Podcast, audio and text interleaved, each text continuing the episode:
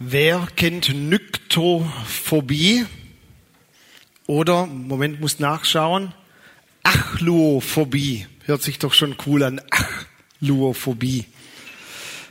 Das nennt man die krankhafte Angst vor Dunkelheit. Ich hoffe, niemand leidet darunter, weil wir das Licht schon ein bisschen dimmen werden. Es wird jetzt immer dunkler während der Predigt. Wenn es dunkler wird, dann sieht auch niemand, wenn ich jetzt euch frage, wer vor dem Einschlafen als Kind, also nicht heute, sondern als Kind unterm Bett nachgeschaut hat, ob da wirklich niemand ist. Vielleicht gibt es auch jemand, der heute noch nachschaut. Kannst du gerne nachher auf mich zukommen. Ich habe nämlich als Kind früher immer unterm Bett nachgeschaut, ob da wirklich niemand ist. Und das hat auch einen Hintergrund, wieso ich Angst vor der Dunkelheit hatte. Man kann noch ein bisschen dunkler machen. Weil als ich so elf Jahre alt war, hat meine ältere Schwester mich beaufsichtigt an den Samstagen. Mein Vater war meistens so in seinem Stückle draußen und meine Mutter hat gearbeitet und so hat sie die Aufsichtspflicht übernommen und was ich mir gar nicht so vorstellen kann, ich muss anscheinend mich nicht gebührend benommen haben. Und als sie mich dann irgendwie zurechtwies, da habe ich noch die Zunge rausgestreckt und bäh, bäh, bäh, bäh gesagt. Und dann hat sie mich in den Keller eingesperrt und ich habe auch noch bäh, bäh, bäh, bäh gesagt bis sie dann die Sicherung rausgemacht hat im Sicherungskasten. Oh, wäre jetzt eigentlich dran von euch. Und Dankeschön. Und ich war dann in dem Keller, wo mir ein Opa mir mal berichtet hat, dass sie im Zweiten Weltkrieg gelegen sind, als die Bomben über Denkendorf und Esslingen geflogen sind. Und wenn du dann so in der Dunkelheit bist, so in einem dunklen Keller, wow, da gibt's auf einmal Dinge, die gibt's dort gar nicht. Kennt ihr das? Man nennt es, man muss jetzt die Umwelt begreifen lernen, weil man nicht mehr alleine durch die Augen sehen kann. Man hört Dinge, die gibt's eigentlich gar nicht und man sieht Dinge, man sieht Monster, die gibt's gar nicht. Es hat dann dazu geführt, dass später, wenn meine Eltern abends im Gottesdienst waren, bin ja Pastorenkind, dann hat eine kleine Lampe im Gang, etwa so wie diese Lampe hier, wahre Wunder vollbracht. War ein kleines Licht an, war alles okay. Aber mein größerer Bruder hat ab und zu dann dieses kleine Licht auch noch ausgemacht. Können noch ein bisschen dunkler machen, wenn das geht. Eine Form von Angst ist, dass man Angst hat vor Dingen, die es anscheinend gar nicht gibt. Aber wisst ihr, eine noch viel größere Angst, und ich möchte uns bewusst mal diese Dunkelheit auch zumuten, eine Zeit lang, es wird nachher wieder heller, eine Form von Angst ist auch, dass am Ende von einer Dunkelheit überhaupt nicht sein könnte, dass irgendwas noch wäre, das es überhaupt nicht gibt. Ich hatte im Sommer eine sehr eindrückliche Nacht, in die ich euch gerne mit hineinnehmen möchte. Und zwar habe ich eine Aussage gehört in der ganzen Diskussion um Gender, um Abtreibung, die ja sehr hitzig war am Anfang von diesem Jahr. Und da war eine ganz schäbige und unsägliche Aussage. Und dort heißt es, hätte Maria abgetrieben, dann wärt ihr Christen uns erspart geblieben. Und es wurde auch angezeigt mit Volksverhetzung und all diesen Dingen. Aber diese Aussage hat mich so wütend gemacht. Was wäre denn, wenn Maria Jesus nicht geboren hätte? Und dann kam so diese Frage in mir hoch, um die es auch heute Nachmittag geht. What is Christmas without Christ? Und etwa zur selben Zeit starb eine Großtante von mir und ich war dabei bei den letzten Momenten, wo sie verstarb und diese Eindrücke auch als Pastor musst du erst verarbeiten.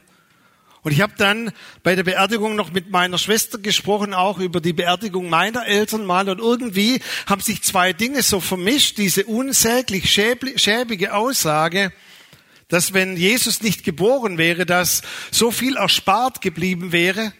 Und dieser Tod, mit dem ich konfrontiert war und diesem Nachdenken, was ist denn eigentlich so am Ende des Lebens?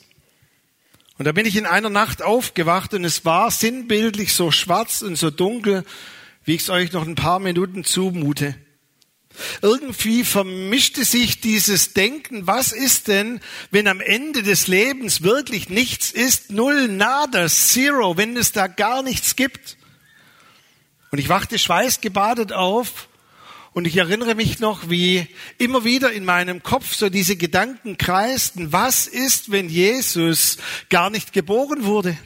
Oder was ist, wenn Jesus geboren wurde, aber wenn er gar nicht Gottes Sohn ist? Was ist, wenn am Ende des Lebens nichts ist? Null, nada. Und ich hätte mir so gewünscht, dass in der Nacht wenigstens meine Frau geschnarcht hätte, aber nicht einmal das tat sie. Auch der Tinnitus, den ich normalerweise immer höre, ich habe nichts gehört in dieser Nacht. Es war still, ruhig, gespenstisch still. Und dann geschah etwas, und ich kann mir das bis heute nicht erklären. Ich hatte 0,0 Panik. Und so ganz, ganz langsam wurde es sinnbildlich immer heller in meinem Schlafzimmer. Wir können ganz langsam wieder heller machen, bitte.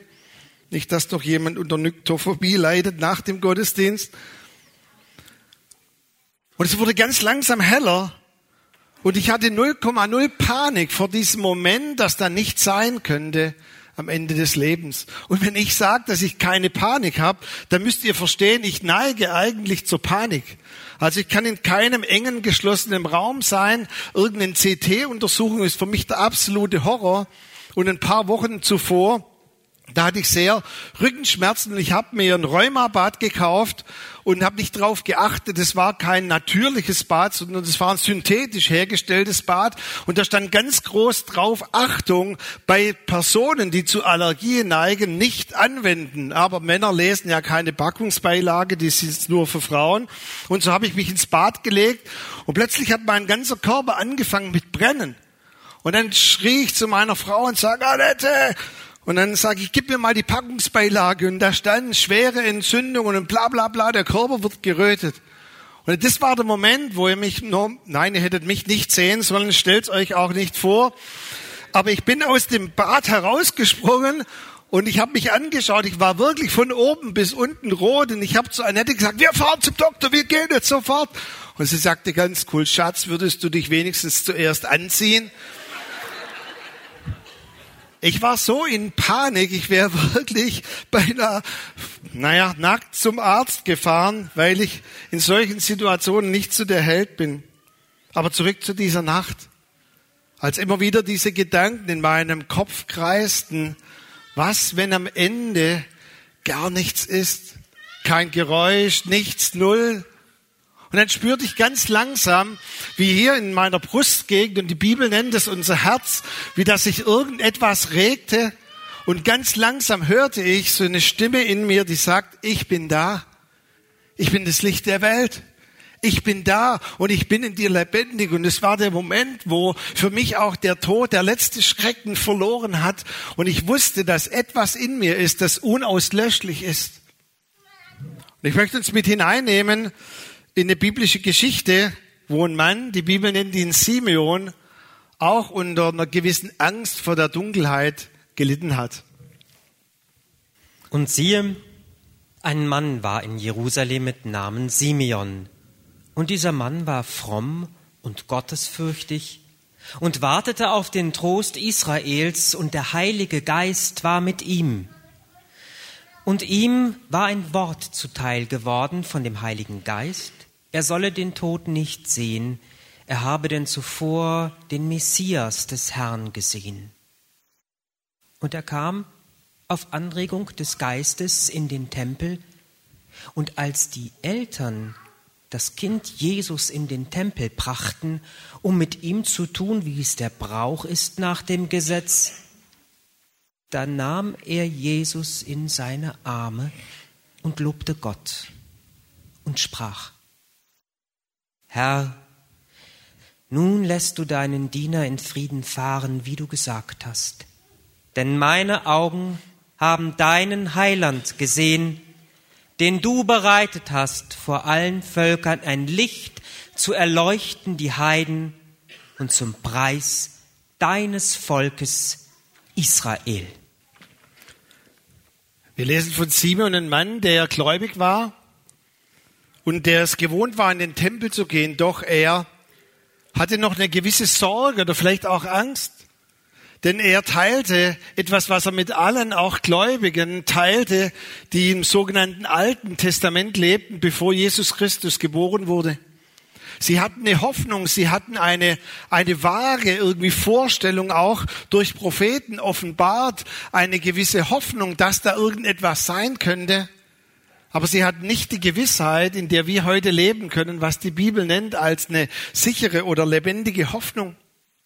Und ich weiß nicht, ob Simeon schon älter war, ob er vielleicht auch krank war, ob er konfrontiert war, auch mit diesem Ende, das irgendwann mal in seinem Leben kommen würde.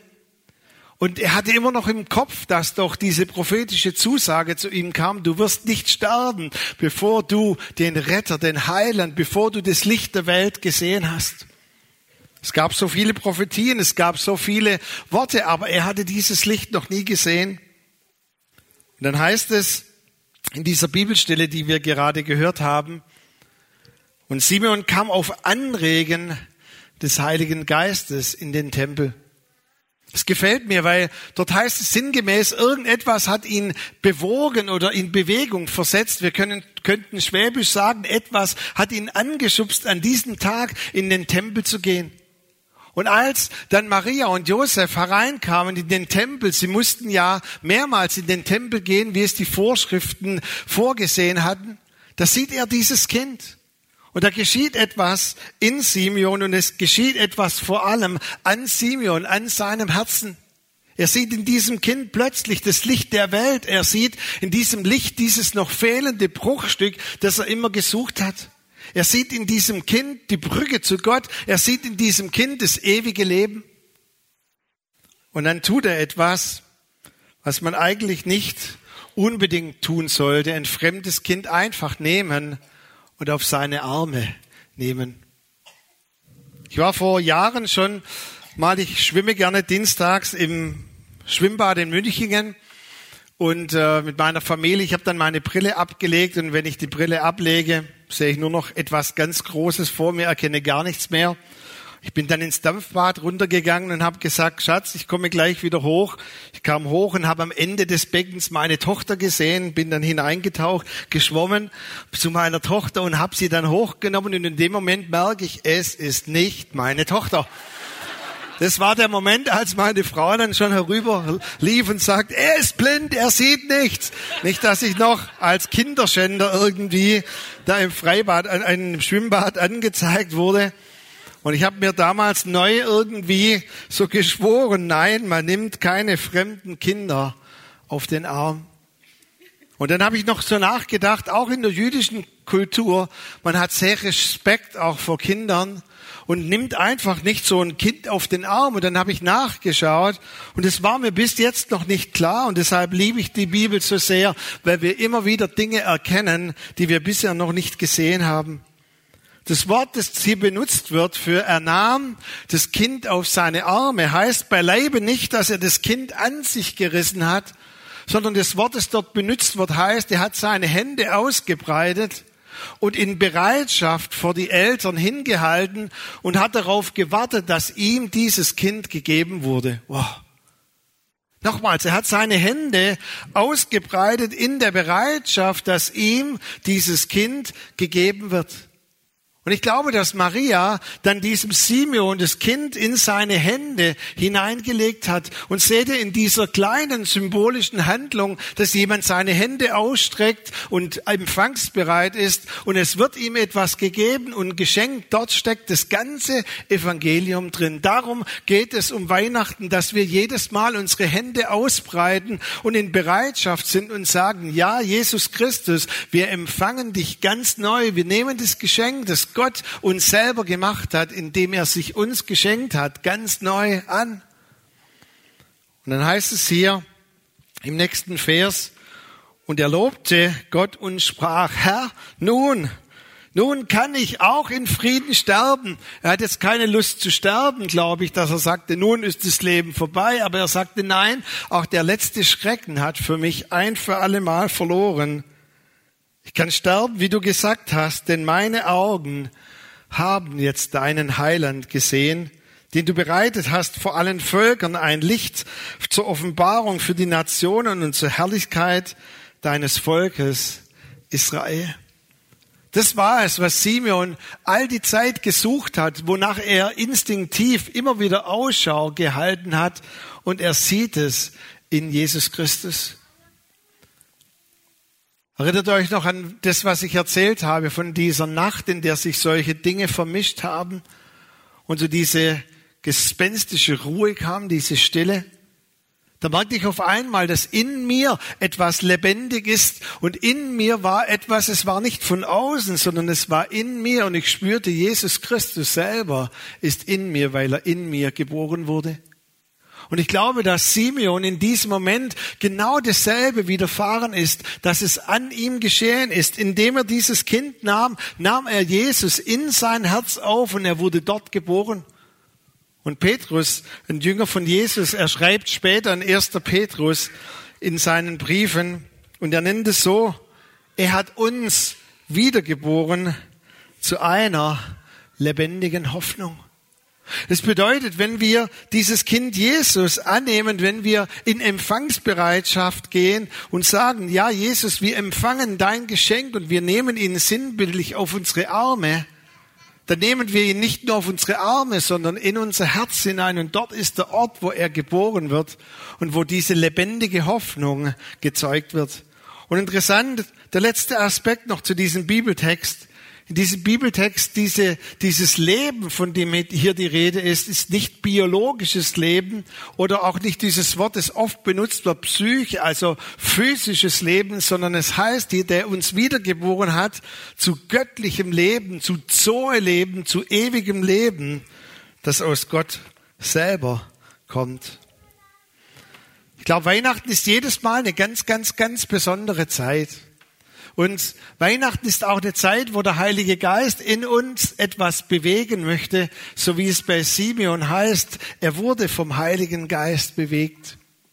Und ich möchte, wenn wir jetzt auch in eine Zeit der Anbetung hineingehen, wo wir Lieder singen, wo wir einfach Gott unsere Dankbarkeit ausdrücken, dann möchte ich dich ermutigen, dass du sinnbildlich deine Hände nochmal ausbreitest, ganz bewusst und sagst, Jesus, ich nehme nochmal ganz bewusst dieses Geschenk in Empfang. Dieses Geschenk, das du in diese Welt hineingelegt hast, so wie Simeon seine Hände ausgebreitet hat in Empfangsbereitschaft und er konnte Jesus Christus empfangen. Und ich möchte dich ganz besonders ermutigen, dann nimm auch all die Segnungen, nimm all das, was die Bibel nennt, was aus dem Frieden herauskommt, nimm seine Freude wenn du Freude brauchst. Nimm Perspektive, wenn du Perspektive brauchst. Nimm, nimm Ruhe mit, Gelassenheit. Nimm auch eine neue Perspektive mit. Nimm, hol dir das ab durch dieses Kind, was du heute Nachmittag brauchst. Und ich möchte auch ganz besonders diejenigen ermutigen, die vielleicht so wie Simeon durchs Leben gehen und eine Vorstellung haben, auch eine vage Hoffnung oder irgendeine nebulöse Ahnung, was Jesus Christus sein könnte. Da möchte ich dich ermutigen, wenn du das noch nie getan hast, weder öffentlich noch in deinem Herzen, dann, dann breite doch sinnbildlich auch deine Hände aus und sage, Jesus, ich empfange dich heute Nachmittag an diesem Weihnachten 2015 vielleicht zum ersten Mal ganz bewusst in mein Herz. Es wäre doch toll, wenn, wenn wir alle hier weggehen könnten und so sinnbildlich sagen könnten, dann nahmen wir Jesus Christus wieder in unsere Arme. Denn dafür ist Jesus Christus gekommen, dass er uns Menschen nahe gekommen ist, wie wir es vorhin in dem Tanz gesehen haben. Dazu ist er gekommen, dass wir ihm ganz nahe kommen, dass er uns nahe kommt. Wir singen jetzt gemeinsam das Lied Glory in the highest. Ich möchte dich sehr ermutigen, dass du nochmals nachspürst und nachempfindest, wie Jesus Christus, was er für dich ist. What is Christmas without Jesus? Was bedeutet dir Weihnachten? Was bedeutet dir dieser Jesus? Nimm ihn ganz neu heute Nachmittag in deine Arme.